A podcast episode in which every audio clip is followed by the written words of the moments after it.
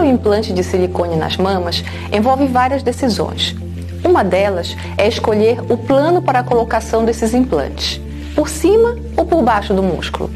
Na verdade, não existem apenas dois, mas quatro planos para a colocação das próteses: o submuscular, o retroglandular, o plano duplo, também conhecido como dual plane, e o subfacial. Cada um desses planos tem vantagens e desvantagens. A escolha de qual deles será usado depende de fatores relacionados à mama, ao biótipo da paciente e à preferência do cirurgião. Em geral, mulheres magras com pouca mama têm boa indicação de planos abaixo do músculo.